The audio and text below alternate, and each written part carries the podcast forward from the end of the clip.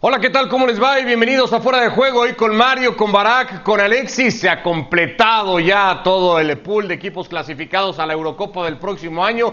Entraremos en esos detalles. Ya arrancado la tercera jornada eliminatoria en Conmebol. Bolivia perdido en casa ante la selección de Ecuador. De todo eso vamos ahondando en temas y detallándolo. Mario, ¿cómo andas?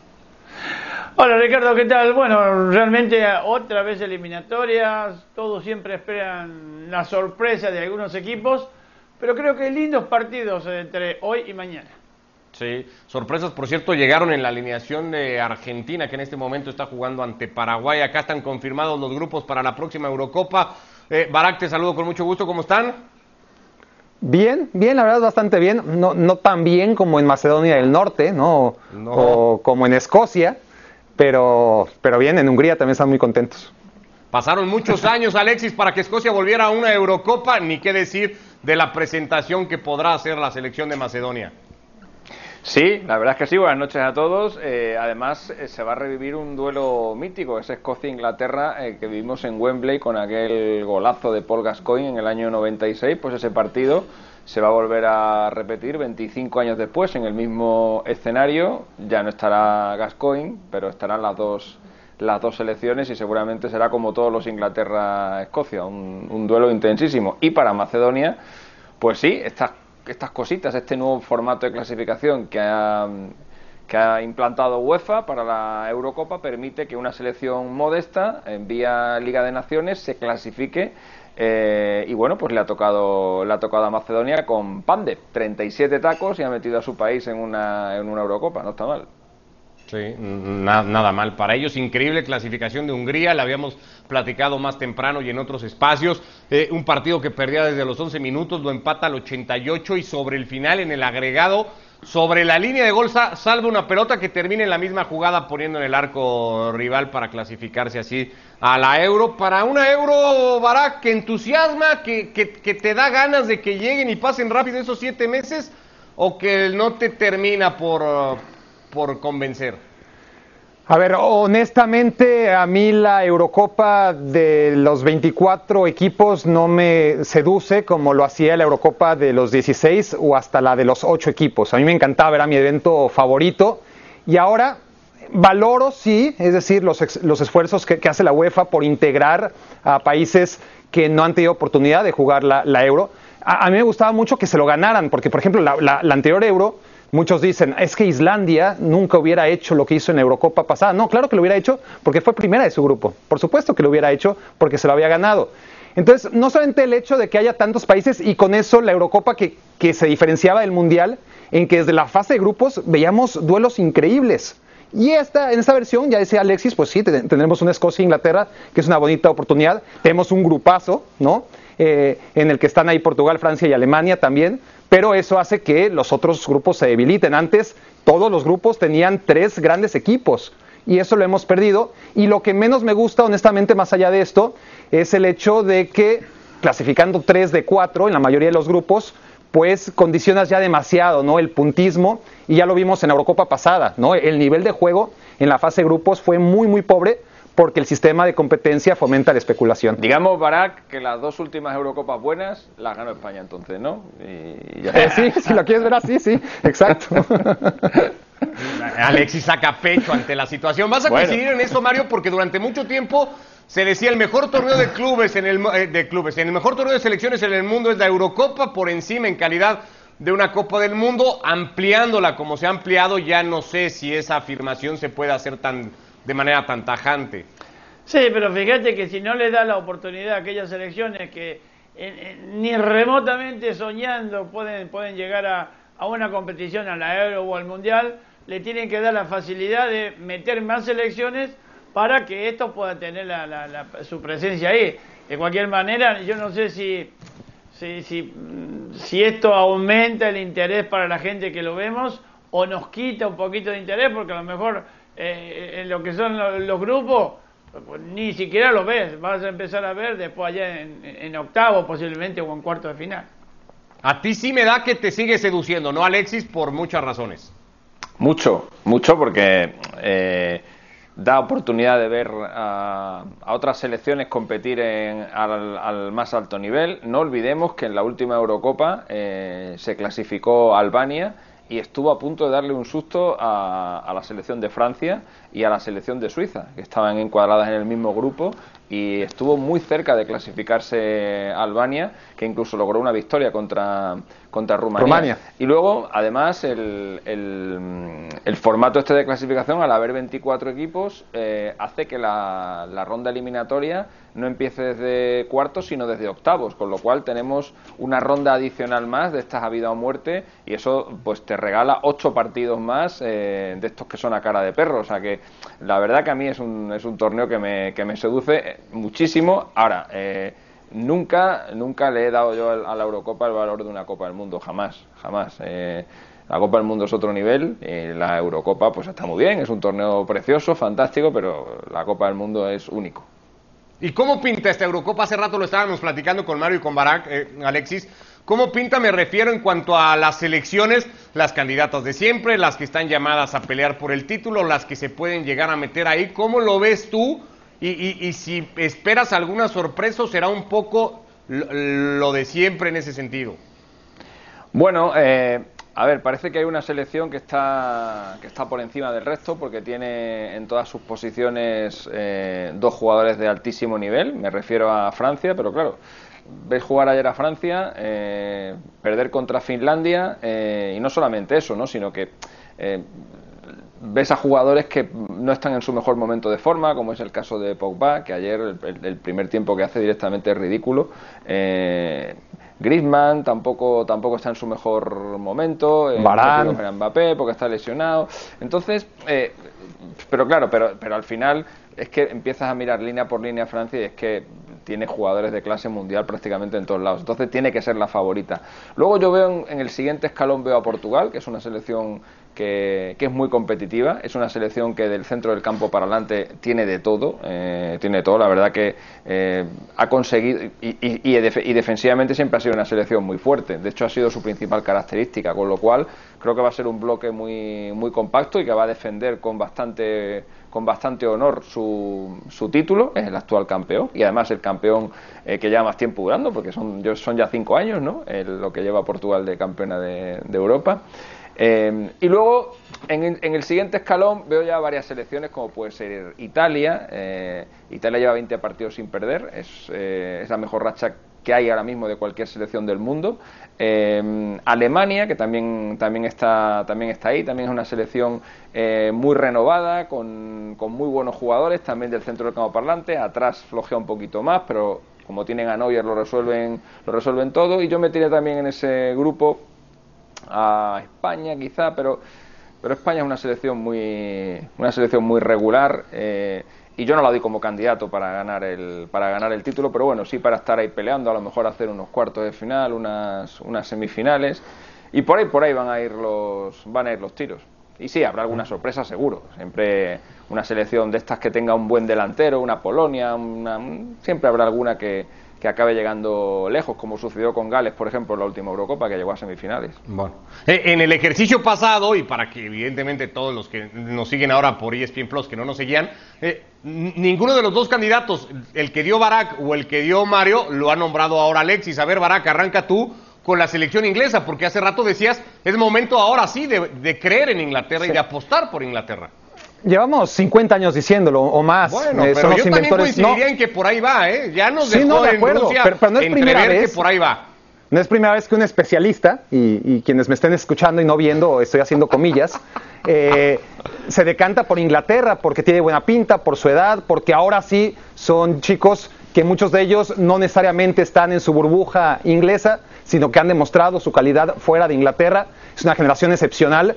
Eh, pero es Inglaterra, ¿no? Es un equipo que lleva prometiendo desde hace mucho y que en toda su historia, siendo la inventora del fútbol, todo lo que ha hecho ha sido ganar una Copa del Mundo polémica y en casa, porque lejos de eso es que ni siquiera ha vuelto a jugar una final, ¿no? Ni, de Eurocopa ni de Mundial. Entonces, dicho lo anterior, porque la, historia pesa y hay que ir contra ella y, vamos a ver si, si, Inglaterra ahora sí, yo creo que le llega esta Eurocopa todavía muy joven a esta generación, ya dio un paso importante en la Copa del Mundo de Rusia En esta Eurocopa me parece que se, se, irán acercando más a su objetivo. Están todavía, me parece, un peldaño por debajo de Francia y Portugal, que para mí son las grandes favoritas. Y ya veremos en Qatar. ¿no? Yo, yo veo, sí, a Inglaterra un proceso muy similar al que vi en su momento con la muy joven Alemania de Sudáfrica 2010, que después se iba yeah. a consagrar, la muy joven Francia de, del propio Mundial 2014 y después de la Eurocopa y que acabó consagrándose en Rusia. Y yo creo que esta Inglaterra tiene para mucho, pero bueno, es Inglaterra y eso Ya no lo lo, podemos perder de vista. Y, y- y nada más el tuyo, Mario, al margen de, de- de Francia y Portugal, que vamos a tener todos. Tú también habías puesto ahí a Bélgica, que Alexis no ha mencionado. Sí, pero ahora, ahora va a venir la discusión con Mr. Chip. Pues yo, yo dije que la- las dos decepciones mías, digamos, los que van, van a tener muchos problemas Alemania y España.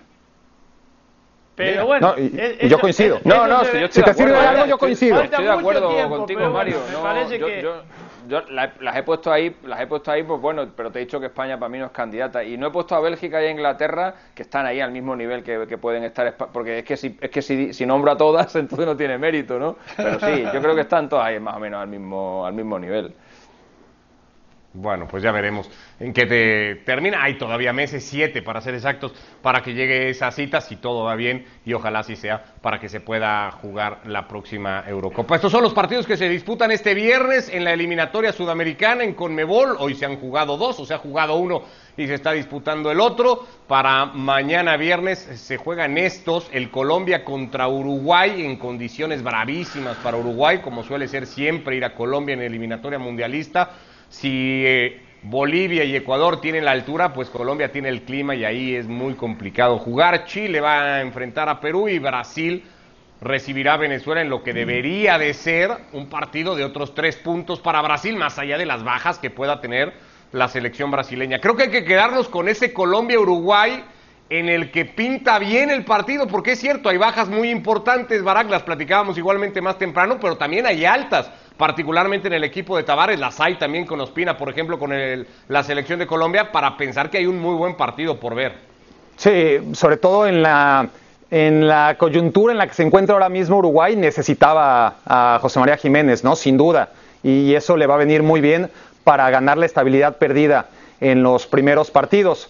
Pero yo creo que Colombia ahora mismo, fíjate bien lo que voy a decir, me parece el equipo más completo de toda Sudamérica. Y, y cuando digo completo, me refiero a que no flaquea en ninguna zona del campo, a que está excelentemente bien dirigido, a que sus futbolistas atraviesan, la mayoría de ellos, un momento al alza, ¿no? Porque claro, eh, Brasil y Argentina son equipos que siempre van a tener muchos jugadores en muchas posiciones, pero que por ahí tienen crisis, ¿no? Y, y Colombia ahora mismo, ves el momento de James, quizás no este momento, ¿no? Pero hace dos semanas y en cualquier momento debería recuperarlo James Rodríguez. Cuadrado Barak- ni hablar, es en un momento Barak es un ideal.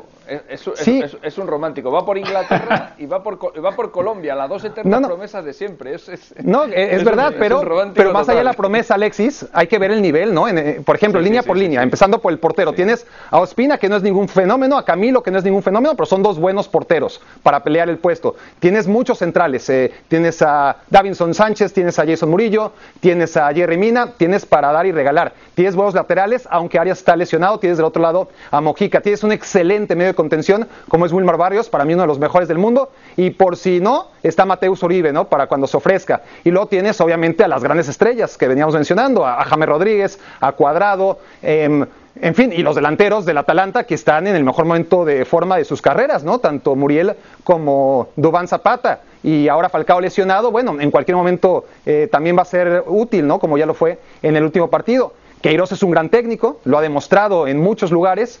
Y sí, Colombia nunca ha dado ese último paso, pero bueno, yo, creo que está listo, ¿no? Si, si no es ahora, va a ser difícil encontrar otra generación de Colombia en un momento de forma con el que se encuentra ahora.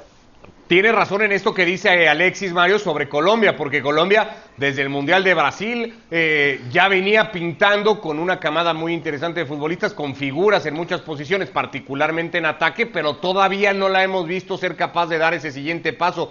¿Es ese momento que dice Barak para la selección que dirige Queiroz, Mario? Lo que pasa es que una, sele- una selección nacional de cualquier país que sea no tiene que tener figuras, tiene que tener un equipo. Es decir, las figuras te pueden ganar un partido, el equipo te puede llegar a ganar una clasificación o un campeonato. Siempre Colombia se ha destacado por tener grandes jugadores, pero no conseguir ese equipo, a no ser la época es muy pasada de Valderrama, Higuita y todo eso, pero de cualquier manera tampoco salieron campeones. Es decir, Colombia eh, es de, muy buenos jugadores, pero que no ha, no ha tenido nunca esa contundencia que podía haber tenido otras selecciones. Y con respecto a Uruguay, yo creo que la llegada de Jiménez, porque sabemos que Uruguay eh, empieza ganando los partidos por la defensa que no le hagan goles ya Uruguay está muy contento. Ahora, la entrada de Cavani no tiene minutos en, el Manchester, entra, entra poquito. Eh, eh, Luisito Suárez sí está jugando, pero tampoco está, digamos, en su mejor momento. Yo creo que Uruguay la va a pasar muy mal, no solamente en este partido, sino en la clasificación. Aunque me gusta verlo, ¿eh? porque mejor que se defiende Uruguay hay muchos, muy pocos equipos. Bueno, Italia le va a faltar Fede Valverde, ni más ni menos, pero yo insisto en eso, el alta del central del Atlético de Madrid, Alexis, acompañado con lo que pueda seguir representando Cavani para esta selección, porque igual hace de rato Barak decía, pues no es que haya mucho más de dónde echar mano en Uruguay para esa posición de delantero, pues representa un alivio para Tavares. Sí, lo que pasa que eh, la selección, yo estoy de acuerdo con Mario. Yo creo que Uruguay va a sufrir bastante en esta, en esta eliminatoria, a la que todavía le quedan dos años, eh, y, eso, eso, eso va a hacer que las principales figuras de Uruguay sean dos años mayores. Y estamos hablando ya de. Porque me acuerdo, por ejemplo, de la, de la transición de, de Forlán en la que rápidamente aparecieron Cavani y Suárez. Pero, pero más allá de Cavani y Suárez, arriba ya Uruguay le cuesta, ¿no? Eso sí, tiene un centro del campo muy renovado, con Torreira, con Valverde, jugadores de otro corte que Uruguay no había tenido nunca, lo que a lo mejor hace que en algún momento de la eliminatoria Tavares se plantee cambiar el estilo de, juego, porque Uruguay está para jugar más al fútbol que en otras, que en otras ocasiones. Luego atrás también, pues sí, Jiménez joven, pero Godín tiene ya mucha, mucha edad. no sé, es una selección que yo creo que necesita una renovación, está en medio de ese proceso y claro, hacer un proceso de renovación en medio de una eliminatoria es, eh, es complicado. Ya vimos el partido con, contra Ecuador, eh, que les pasaron por encima.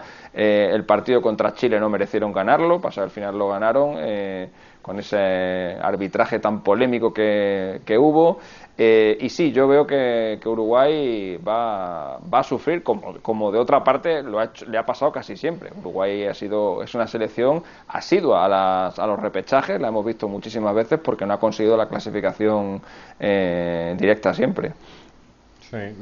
Se centra mucho el partido en lo que pueda hacer ese Colombia-Uruguay, pero ojo al Chile-Perú, que puede y debe de ser además otro muy buen partido por además ese es el partidazo de la ese es el yo también creo además Alexis por las necesidades es cierto lo que dices tú faltan o quedan dos años de la eliminatoria pero ya desde ahora empiezas a ver necesidades y estos dos equipos eh, juegan mañana necesitando los puntos en juego. Sí sobre todo Perú sobre todo Perú porque eh, Perú empieza con un, empieza con un punto, eh, esa derrota con Brasil le ha, hecho, le ha hecho mucho daño, es un sitio donde Perú no ha ganado nunca, es el eterno rival, ese, ese clásico va a ser, es siempre muy, muy caliente, eh, recordemos la última vez que, Chile pasó por Perú, aquella frase que dejó Claudio Bravo en el vestuario, por aquí pasó el campeón de América, todo lo que pasó después, cómo Chile reclamó esa alineación indebida de Bolivia y por culpa de esa reclamación es Chile la que se acaba quedando fuera de la Copa del Mundo y mete a Perú porque en esa reclamación eh, Chile solamente sacó dos puntos, pero Perú sacó tres, que había perdido contra Bolivia, y al final ese puntito de, diferencia se lo regaló Chile a Perú, y es lo que los acabó dejando y un montón de cuentas pendientes entre estas dos eh, selecciones. No olvidemos que en el polémico eh, Brasil, Perú-Brasil de la pasada jornada, el árbitro era chileno, también se ha, comentado mucho aquello, y la verdad que tiene un montón de alicientes este, este partido, y mm, para mí es el partido estrella de la jornada, sin duda. Sí, yo, también creo. El otro, Mario, tiene que ser un trámite para Brasil enfrentar a Venezuela, más allá de las bajas, como todas las elecciones que van a tener un montón que pueda tener la brasileña. Está claro que sí, que puede ser un partido muy fácil para Brasil, pero de cualquier manera hay que jugarlo. Venezuela tampoco, digamos que es una perita en dulce, tiene sus momentos, momentos buenos, pero también tiene esos bajones impresionantes que hacen que pierdan los partidos. Pero no deja de ser un partido interesante, depende de cómo lo tome Brasil, si lo toma en serio o lo toma como un partido ya ganado. Bueno, es, eso en cuanto a Colmebol, vamos a cambiar de tema porque decimos se juega por todo y de todo en estas fechas FIFA. Ha habido amistosos al margen de eliminatorias para Eurocopas o para Copas del Mundo y en esos amistosos se ha jugado un Gales-Estados Unidos. Yo debo de reconocer, Barak, que soy de los defensores de que Estados Unidos tiene por delante un futuro muy prometedor basado en jugadores muy interesantes. Hay quien me dice, pues no que tan así, 0-0 con Gales sin que pasara mucha cosa.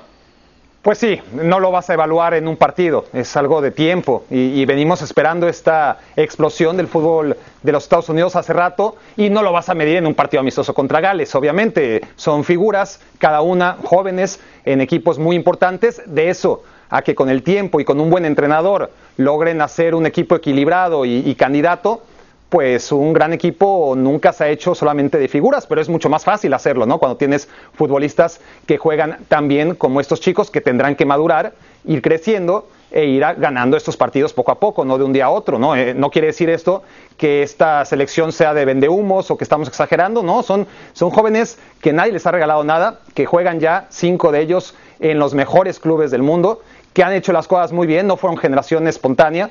Eh, Estados Unidos ha jugado los cuartos de final de los tres últimos mundiales sub-20 de manera consecutiva, o sea, no hay casualidad ahí. Había un problema muy bien detectado en las inferiores de Estados Unidos porque futbolistas y talento siempre hubo, pero se perdían cuando cumplían 17 años, 18 años e iban a la universidad.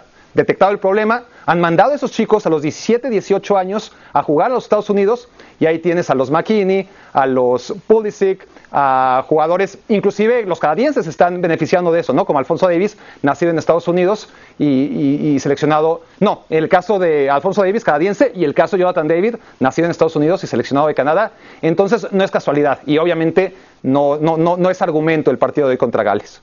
Bueno, eh, yo insisto, soy de los que sí creen que evidentemente Estados Unidos va a dar de qué hablar a nivel selección con esta base de jugadores. Mario, no sé cómo la ves tú y si es todavía muy pronto como para empezar a, a poner un juicio de valor tan, tan a, arriba con este equipo. No, yo creo que esta selección juvenil que tiene Estados Unidos ahora, comparación de otras que ha tenido en, en, en, épocas anteriores, yo creo que va a ser una preparación no para Qatar, sino para el próximo que venga, dentro de cuatro años más. Es decir, son chicos jóvenes que el, el de Qatar puede ser eh, ese paso de experiencia que puedan tener para que después de, de ese golpe de gracia con una selección joven, con experiencia y con muchas ganas, porque yo creo que a estos que están ahora jugando en los grandes equipos se le pueden agregar muchos más y eso sería muchi, mucho y bueno para la selección de Estados Unidos. Para muchos fue precipitado aquel pronóstico, Alexis, cuando en su mundial para el 94 se había calculado que Estados Unidos podía llegar a, a arriba. Bueno, ahora viene otro mundial para ellos en el 26 y, y no sé si eso que dice Mario, trámite Qatar para apuntar al 2026. Hombre, la idea es que en ese mundial eh, esperemos que haya público ya, yo supongo que sí. esperemos que esperemos que se acabe todo esto y podamos disfrutar del fútbol otra vez. Eh, pero, pero sí, esa, de, esa tiene que ser su oportunidad. Bueno, tiene que ser la oportunidad de CONCACAF, ¿no? De un mundial que se va a jugar en Colombia, en Canadá, en México y en Estados Unidos. Van a contar con el apoyo local y tienen que hacerlo valer. Y veo en, lo que es la relación o la, la, comparación entre México y Estados Unidos, veo una, una, una, una tendencia a que se invierta el ciclo. En las últimas décadas, los, eh, los jugadores mexicanos han sido claramente eh, superiores a los estadounidenses. Eh, estoy hablando de participación en grandes ligas, participación en Champions League, etcétera, etcétera, pero en esta temporada se está invirtiendo la, la tendencia. Por ejemplo, tenemos solamente tres jugadores mexicanos en, en, la Liga de Campeones, en el torneo de clubes más importante del mundo, y solo uno de ellos tiene menos de 25 años. Sin embargo, hay 10 eh, jugadores de Estados Unidos y de los 10 hay 8 que tienen menos de 25 años. En las grandes ligas eh, europeas, en las 5 grandes ligas europeas, solo hay 6 mexicanos y hay 12 estado, estadounidenses que además están jugando muchos más partidos que los, que los mexicanos, es decir, eh, y son muy jovencitos, con lo cual efectivamente hay una progresión por delante muy importante. Pero claro, esta, esta generación que está empezando ahora te va a durar 8, como mucho 12 años. O sea, tienes que hacer algo en los próximos 12 años, si no se te muere la generación y tienes que empezar con y tienes que empezar con otra. Y además, y, no sé si da para cerrarlo rápido, Barack, a todo esto, pues, y que además me parece que los números lo, dejan en evidencia, un asunto de golpe de calidad, ¿no? Yo no digo en el pasado, pero en este presente, pues si ves a Pulisic, si ves las condiciones de Reina, si ves a algunos de estos futbolistas, a McKinney teniendo minutos y cada vez seguro más con la Juventus, pues la realidad es que el fútbol mexicano no tiene a un futbolista en ese nivel al día de hoy. Sí, no, no, absolutamente, ¿no? A, ninguna edad, es decir, los, los mejores futbolistas mexicanos son futbolistas de 29, 30 años. Irving Lozano, un poco más joven, pero, pero mucho más viejo que los norteamericanos o los estadounidenses de los que estamos hablando. Por ejemplo, ¿hace cuánto? Y además en todas las posiciones, ¿eh? porque ni siquiera está haciendo, es una camada de mediocampistas, es una camada de delanteros. ¿Hace cuánto? Yo creo que desde Salvador Carmona, ¿no? Eh, lateral izquierdo, México no tiene un lateral de gran nivel, ¿no? Eh, en este caso, Salvador Carmona, derecho o izquierdo, que yo creo que tendríamos que remontarnos a, Ramoncito Morales, ¿no? Eh, y tienes a Serginho ¿No en los Estados Unidos. ¿Te gusta la a ti? No a ese nivel, o sea, me gusta mucho porque es un chico trabajador y, este, y que, y que movió montañas, pero pero no, no, no. Pues no, sé este, qué, no, sé qué, queréis, un, hombre que ha estado en Europa un montón de años, que ha jugado. no, bueno, ha habido, Alexis, ha habido buenos futbolistas, pero yo creo que, que, México, concretamente en laterales, más allá de que eh, ha surgido alguno, no tiene la capacidad hace mucho que ahora muestra, por ejemplo, Estados Unidos. Y lo insisto, me, se me ocurrió Serginho Dest porque no hemos hablado de él. Pero es que tienes delanteros, tienes mediocampistas, tienes laterales y tienes al portero suplente del Manchester City, que tampoco es poca cosa. Yo, yo creo que eh, cada una de, las dos ligas o de los dos fútboles debería de hacer un análisis en las personas, por ejemplo, de Diego Laines y de Gio Reina, y ahí hay una diferencia abismal de dos jugadores con condiciones similares, en momentos de edad más o menos parecidos y con presentes pues que no tienen nada que ver uno con el otro. Vamos a dejar hasta ahí el tema porque podría dar luego para seguirlo platicando. Eh, lo quiero cerrar todo esto. Primero ponnos un poco el contexto de lo que ha pasado hoy, la batallita en redes sociales, Barack entre Tony Cross, que por cierto está con todo los últimos días en redes sociales, las ha utilizado para todo, y, las respuestas que ha recibido de Ubamellán, ¿qué pasó con estos dos? No, a ver, me, me, llamó la atención, es un chisme nada más, es decir, no, más allá que del, de las palabras, ¿no? Eh, del, de las acusaciones en las que Tony Cross más que acusaciones, a ver, vamos a tratar de contextualizar. o Tony Cross, hace una sí, claro, está hablando, está hablando hasta donde entiendo yo con su hermano, ¿no? En un podcast y hablan, pues como hablas de tu hermano en un podcast relajado y dice, a ver, a mí me enfurece, le dice Tony a, Félix, su hermano, eh, la gente que festeja y, no sé, por ejemplo, Aubameyang, ¿no? Que, que, agarra y saca la máscara y, y, eso yo no puedo con eso. Pero lo hizo en ese contexto y obviamente en estos tiempos, pues Aubameyang se enteró muy rápido de, de lo que dijo Tony. Y Aubameyang dijo, bueno, pues yo quiero festejar así por mis hijos, porque, porque es por mi hijo y, y pues porque básicamente porque así festejo y festejo como me dé la gana. Ojalá tú tuvieras hijos como para entender lo que te estoy diciendo. Y Tony dijo, pues sí, yo sí tengo hijos. Pero más allá de, de, este, de este juego de palabras, de chisme de barrio, este, que en cuanto se encuentren se van a saludar seguramente, sí me parece interesante el debate de, del festejo, ¿no? Cómo cada quien puede festejar de la manera que quiera, pero a la vez yo, por ejemplo, soy más conservador, no me gustan mucho los festejos que, son planeados con anticipación, me parece que son poco espontáneos, pero a la vez me gusta verlos, a ver si me explico, es decir, me parece que le han colorido, aunque no los comparta al fútbol, claro, es parte del entretenimiento, que no sea algo tan serio, ¿no? A lo mejor Barak se encuentran, se encuentran antes de lo que pensamos los dos, ¿eh? ¿En dónde, Alexis? Pues en la Europa League. ¿Será? Hombre, podría ser. Hombre. Estaría bueno, estaría bueno. Ah, bueno, ya, lo, ya, lo, estás defenestrando los dos equipos, ¿no? Sí, a Madrid lo condenó básicamente Alexis, no, y, lleva razón, puede llevar razón. ¿Qué te parece todo esto, Mario? Y eso que pone Baraca, al final del día, e, el asunto del festejo, ¿se ha perdido la esencia del festejo de un gol y se ha planeado demasiado? Es que yo estoy de acuerdo con Baraca, cada uno, es decir, lo puede hacer de cualquier manera el festejo. Ahora lo que más bronca me da a mí, que besen el escudo, porque después vas a otro equipo y besas el escudo, y vas al otro y besas el escudo. Yo creo que eh, tiene que ser una cosa espontánea, como lo quiera. Algunos lo festejamos subido a la... Antes había alambrado y te subía el alambrado y lo festejaba con el público. Eh, Manolito de, eh, de Bayor era, cuando jugaba en el Betis, que se ponía el gorro de torero. Es decir, de Nilsson, de Nilsson, y, Finidi, y Finidi hacían eso. Eh, yo creo, yo creo que, cada uno tiene una forma diferente de festejar el gol. El gol hay que festejarlo de cualquier manera. Eh, no te va a dar mucho tiempo, Alexis, pero entiendo que no te ha gustado mucho lo de Cross últimamente en redes sociales, ¿verdad? No, la verdad es que no. Yo soy más de Aubameyang que de, que de Cross. El fútbol es una fiesta, los goles hay que celebrarlos, los goles hay que cantarlos, hay que bailarlos sin, sin menospreciar al rival, sin reírse del rival, por supuesto, con respeto, pero hay que, hay que celebrarlos como una fiesta y más ahora que no hay público y hay que vivir el fútbol como lo que es, como, como un gran acontecimiento y no tanta seriedad. Estos alemanes son demasiado serios, son, son, son- son como Y ya piedras. ni hablar y ya ni hablar de las quejas que había hecho hace un par de días que entiendo tampoco te habían parecido. Sí, lo está muy pasando así, mal el hombre, está muy preocupado Pero el ya, hombre. Sí. eh, ya habrá tiempo. Abrazo Alexis, gracias Barak, Mario. Saludos. Que les vaya muy Chao, bien. hasta la próxima.